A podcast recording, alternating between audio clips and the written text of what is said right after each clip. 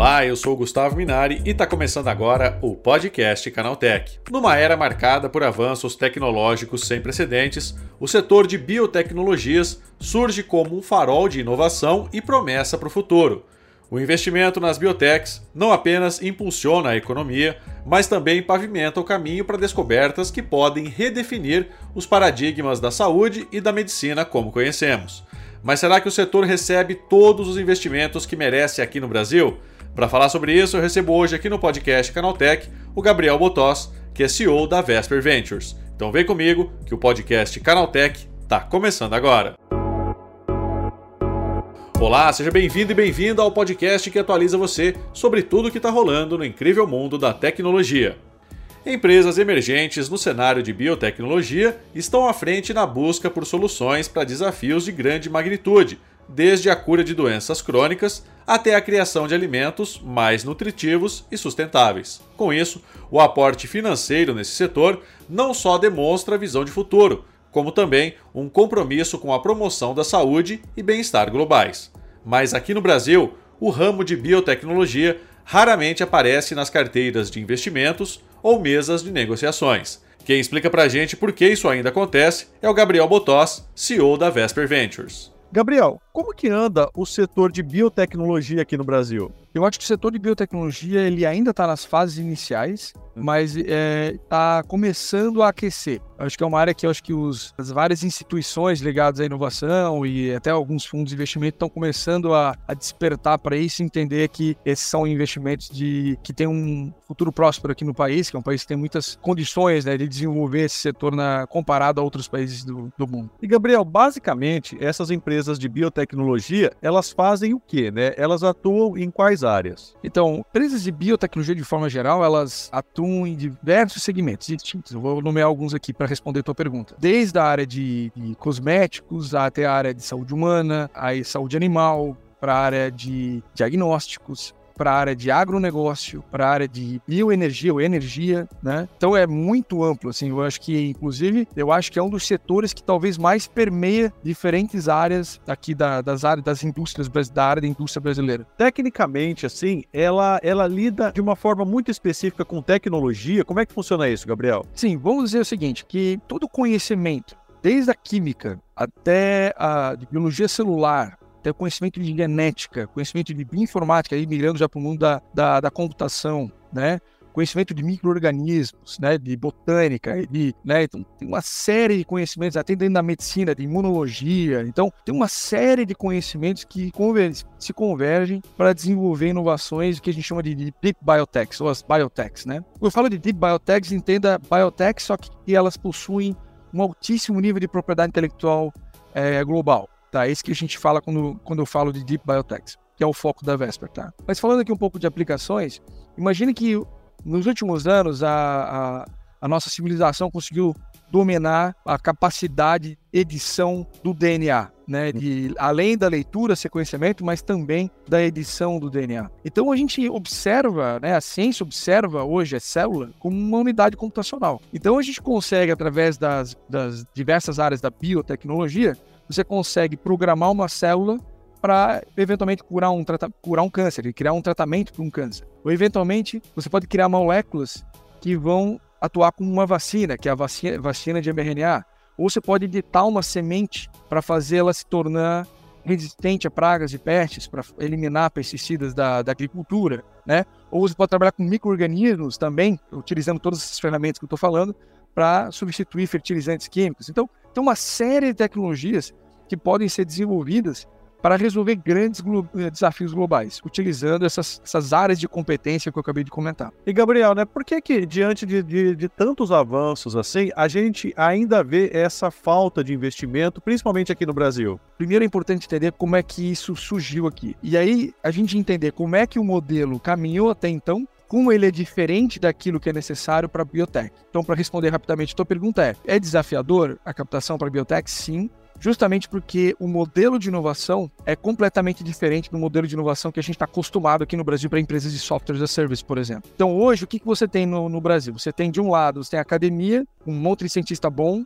né? 70% das publicações científicas do Brasil são já em áreas correlatas da biotecnologia. Do outro lado, você tem as multinacionais e ela, essas duas áreas não se conversam geralmente. Tá? Você tem um abismo entre uma e outra. E todas as agências e instituições de inovação que o Brasil tem, que tentam fazer a ligação desse abismo, né, fazer uma ponte aqui entre as, essa, essas duas pontas, elas foram criadas justamente na época onde as, era o boom e o nascimento das startups de softwares a serviço no Brasil. Tá? Então, porque hoje, se você pensa em startup, você pensa o quê? Uma empresa de software. Tá? É a grande maioria das empresas que você pensa quando pensa numa startup é uma empresa de software. E isso aconteceu justamente. E lá no início, lá para 2012, 2015, aquela, aquele, aquele período aqui no Brasil, onde teve um boom dessas startups e aí o nascimento de várias agências de inovação, aceleradoras, fundos de investimento, gestoras, né? Tudo isso nasceu a partir desse, desse, desse período. Só que o modelo de inovação, como eu falei, de aceleração, nascimento, crescimento, desenvolvimento de startups de biotech é completamente diferente. Se a gente avaliar uma empresa de software, qual que é a principal métrica? É, é você ganhar market share, né? Uhum. Então você capta, ganha market share e aquele annual recurring revenue, aquele a, a renda recorrente anual que você vai ter lá na frente, ou anualmente, é, vai ser um, vamos dizer, o teu valuation vai ser um múltiplo disso. Então, basicamente, o teu desafio numa empresa de software é ganhar mercado. Então, todos os recursos da empresa são majoritariamente dedicados a atividades comerciais de engajamento de clientes, cliques, acessos que sejam, né? assinaturas e assim por diante, de usuários e assim por diante. Quando a gente fala no, no mundo de biotech, é completamente diferente, é o oposto. Tá? Uhum. O que acontece? Geralmente, uma empresa de biotech, como é que você avalia o avanço dessa empresa?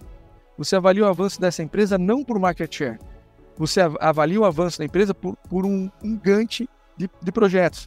Você basicamente, na medida que você vai comprovando aquela ciência que você se propôs no início a fazer. Por exemplo, comprovando que aquela terapia de fato consegue resolver um câncer, ou provando que aquela tecnologia de agricultura de fato consegue eliminar, vamos dizer, uma praga na agricultura. Então, você ainda não está vendendo, você está dentro do laboratório comprovando o avanço daquela ciência. Concorda? Você imagina um cara de biotech, eh, Gustavo, batendo na porta de um investidor lá da Faria Lima, quando Cara, eu tenho aqui minha startup. E ele vai te perguntar assim, qual que é o teu RR? Você já tirou nota fiscal? Sim ou não? Porque se não tirou, não é uma startup, né? Então, as perguntas que o pessoal faz, é, muitas vezes o pessoal de biotech não nem tem a resposta. Eles falam assim, cara, eu não tenho faturamento, eu invisto majoritariamente, ou praticamente 100% em P&D e não em atividade comercial, e eu não vou ter receita pelos próximos 5, 6 anos, né? Então, resumindo, isso dá um tilt na cabeça dos investidores atuais que estão acostumados com o mercado de software. O que é um engano, na verdade, porque o modelo, na verdade, é super interessante. É o terceiro setor de venture capital nos Estados Unidos, movimenta centenas de bilhões de dólares, então é uma grande oportunidade. Só que a gente está aprendendo isso ainda aqui no Brasil, tá? No modelo de uma startup de biotech, de biotech, geralmente você leva um período de mais ou menos de 6 a 7 anos para chegar, num, por exemplo, numa startup de terapias, para cruzar dos testes em laboratório os modelos animais até os testes clínicos, já começa a trabalhar nos seres humanos, né? Para provar a segurança e eficácia. Quando você chega ali, que dá mais ou menos esse período que eu falei, de 6 a 7 anos, que a gente aí chega na fase 2 clínica. Nessa fase é onde vem, se você tem um bom produto, você recebe já o approach de muitos, ou a aproximação né, de muitos potenciais compradores internacionais. Se você está endereçando um problema que não tem solução, é, digamos assim, o, o teu menor dos teus problemas é, é vender aquilo. É claro que estou simplificando, não é fácil. Você tem que contratar excelentes agências, fazer um, um trabalho bom, obviamente, de licenciamento de venda, mas vamos dizer, o trabalho duro, vamos dizer, todo o desafio de fato, pois já já já está já tá resolvido, né? E Gabriel, isso é a gente corre o risco de ter principalmente, né, é uma perda de desenvolvimento de novas tecnologias aqui no Brasil e mais do que isso, até a evasão de talentos para fora do país? Sem dúvida, e é isso que já está, já vem acontecendo há muitos anos, né? O, é, o Brasil, como eu falei, tem muitos cientistas muito qualificados, né? A medicina brasileira é muito qualificada, a biotecnologia brasileira é muito qualificada. Só que como não tem muitas oportunidades de emprego, justamente pela falta de empresas, startups e mercado que empregue corretamente e adequadamente essas pessoas, muitas delas ou vão para trabalho em funcionalismo público, né, ou vão para academia, ou vão para institutos públicos, ou eles mudam de emprego, vão trabalhar em outra área aqui no Brasil, ou eles vão para fora e acabam não voltando. A gente tem um, o que a gente chama de brain drain, né? A gente perde muitos talentos. Se a gente for analisar, Gustavo, é um desperdício enorme de talento e de recursos públicos. As melhores universidades brasileiras públicas formam centenas de profissionais qualificadíssimos e boa parte deles vão para fora. Então a gente está formando gente para ir para fora. É isso que está acontecendo hoje, ao invés de a gente desenvolver soluções no Brasil. E uma coisa interessante da biotecnologia é porque você não está simplesmente melhorando um aplicativo ou você está melhorando um software, que obviamente nenhum demérito, eles são muito úteis. Mas por outro lado, no bio, em biotech, você acaba não só gerando receita na empresa e valor para os acionistas e empreendedores cientistas que criaram aquele negócio, mas você muitas vezes está resolvendo um grande gargalo da medicina, da saúde pública, que vai impactar milhões de pessoas no país, reduzindo gastos públicos. Então, você tem um, um circuito e retorna diretamente para a sociedade, né, em vários aspectos, tanto na saúde humana como no agronegócio. E Gabriel, né, qual que seria a solução então para reverter esse quadro num curto prazo? Bom, essa foi exatamente a pergunta que eu me fiz quando a gente estava no início da, da, da criação da Vesper. Porque existem várias possibilidades de como resolver isso. Uma vez que você entende, olha, realmente o Brasil é uma potência em biotech ainda não, não endereçada corretamente, né? É, a gente fala, poxa, um país com a maior biodiversidade do mundo, a floresta amazônica tem uma, é uma exportadora de alimentos, uma potência agronegócio, tem muito cientista bom e a gente é referência global em carnaval, né? A gente devia ser referência global em biotech, no mínimo, né?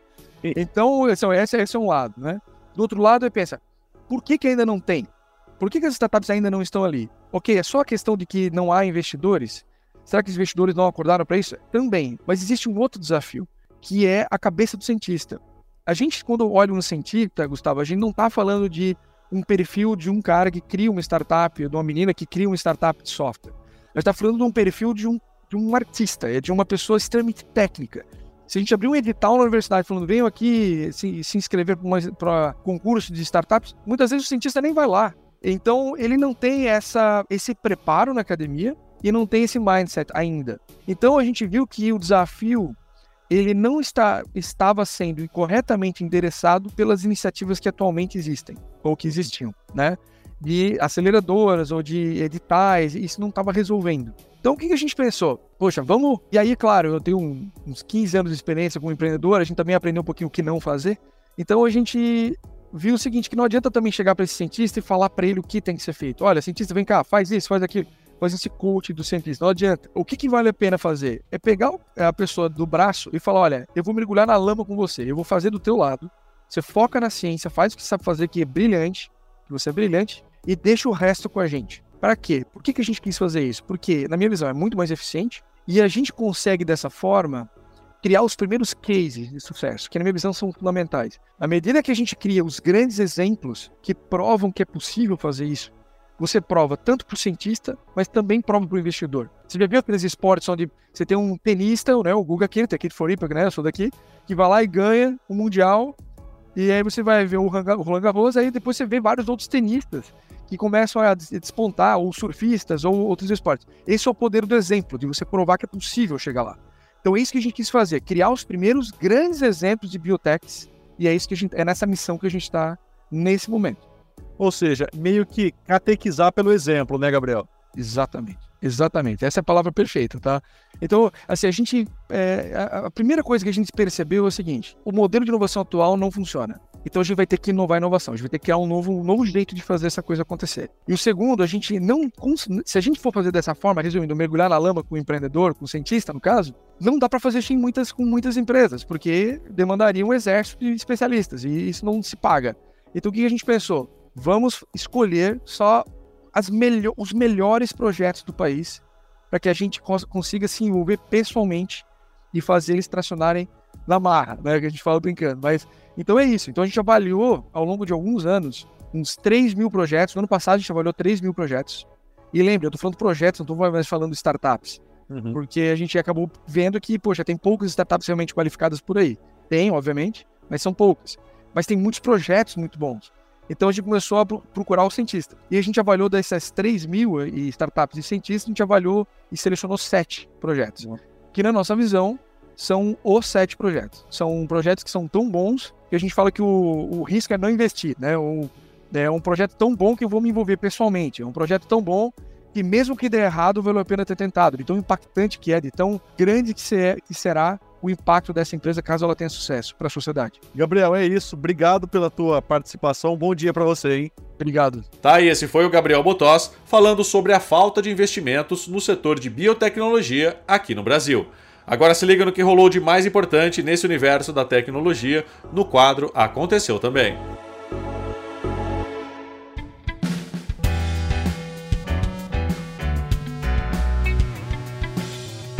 Chegou a hora de ficar antenado nos principais assuntos do dia para quem curte inovação e tecnologia. A OpenAI lançou um plugin do aplicativo Canva para o ChatGPT que permite acionar os recursos de criação de design gráfico dentro do chatbot. Dessa forma, os assinantes da ferramenta de IA generativa podem produzir logotipos, banners e outras artes visuais através de comandos e descrições em texto. Para utilizar esse serviço, os usuários devem ser assinantes do Chat GPT Plus. Aí, basta abrir o serviço e instalar o plugin do Canva pela loja de plugins. A Microsoft anunciou que a partir de 2027 não serão mais permitidos softwares de empresas terceiras para impressoras no Windows. Na prática, isso significa que todas as atualizações e utilitários serão baixados pelo próprio sistema operacional através do Windows Update, minimizando diversos problemas com esse tipo de produto. As mudanças vão começar apenas em 2025, quando a gigante não vai mais permitir que as empresas enviem novos drivers. Apenas os drivers que já foram enviados antes do prazo poderão ser atualizados, com o objetivo de realizar a manutenção dos mesmos. Na Inglaterra, pesquisadores da Universidade de Birmingham descobriram que a fumaça liberada por vapes pode paralisar a primeira linha de defesa do sistema imunológico, os neutrófilos, um tipo de glóbulo branco que protege o corpo de diferentes tipos de infecções. O estudo feito em laboratório demonstrou que o impacto do vapor liberado pelo cigarro eletrônico tem o mesmo efeito paralisante, independente de conter nicotina. Ainda não se sabe se o efeito que foi observado no experimento in vitro se repete no organismo humano, mas a probabilidade é bem alta. Um grupo de escritores dos Estados Unidos entrou com o processo contra a OpenAI, criadora do ChatGPT, na Corte Federal de São Francisco, no país norte-americano. A ação acusa a empresa de usar as obras de cada autor de forma indevida para treinar a inteligência artificial do chatbot. Os acusadores alegam que suas respectivas obras foram adicionadas ao treinamento do ChatGPT sem consultar a permissão e que o sistema seria capaz de resumir os livros com precisão, além de gerar textos que simulam os estilos de escrita de cada um. O Threads bloqueou termos de pesquisa relacionados à Covid-19 e à vacinação na ferramenta de busca da rede social. Quem tenta pesquisar por alguma das palavras-chave encontra uma página em branco com o um link para a autoridade de saúde local. A rede social lançou a opção para pesquisar por posts na semana passada em alguns países selecionados, e o Brasil ficou de fora por enquanto. Logo após a chegada da função, residentes dos Estados Unidos encontraram o bloqueio na busca por notícias sobre a doença. Tá aí, com essas notícias, o nosso podcast Canaltech de hoje vai chegando ao fim. Lembre-se de seguir a gente e deixar uma avaliação no seu aplicativo de podcast preferido. É sempre bom lembrar que os dias de publicação do programa são de terça a sábado, com um episódio novo às 7 da manhã para acompanhar o seu café. Lembrando que aos domingos tem também o Vale Play, o podcast de entretenimento do Canaltech. Esse episódio foi roteirizado e apresentado por mim, Gustavo Minari, e a edição foi da Julie Cruz. O programa também contou com reportagens de Fidel Forato, Guilherme Haas, Felipe Vidal e André Lourente Magalhães. A revisão de áudio é do Ivo Meneghel Jr., com trilha sonora de Guilherme Zomer, e a capa desse programa foi feita pelo Danilo Berti. Agora nosso podcast vai ficando por aqui. A gente volta amanhã com mais notícias do universo da tecnologia para você começar bem o seu dia. Até lá, tchau, tchau.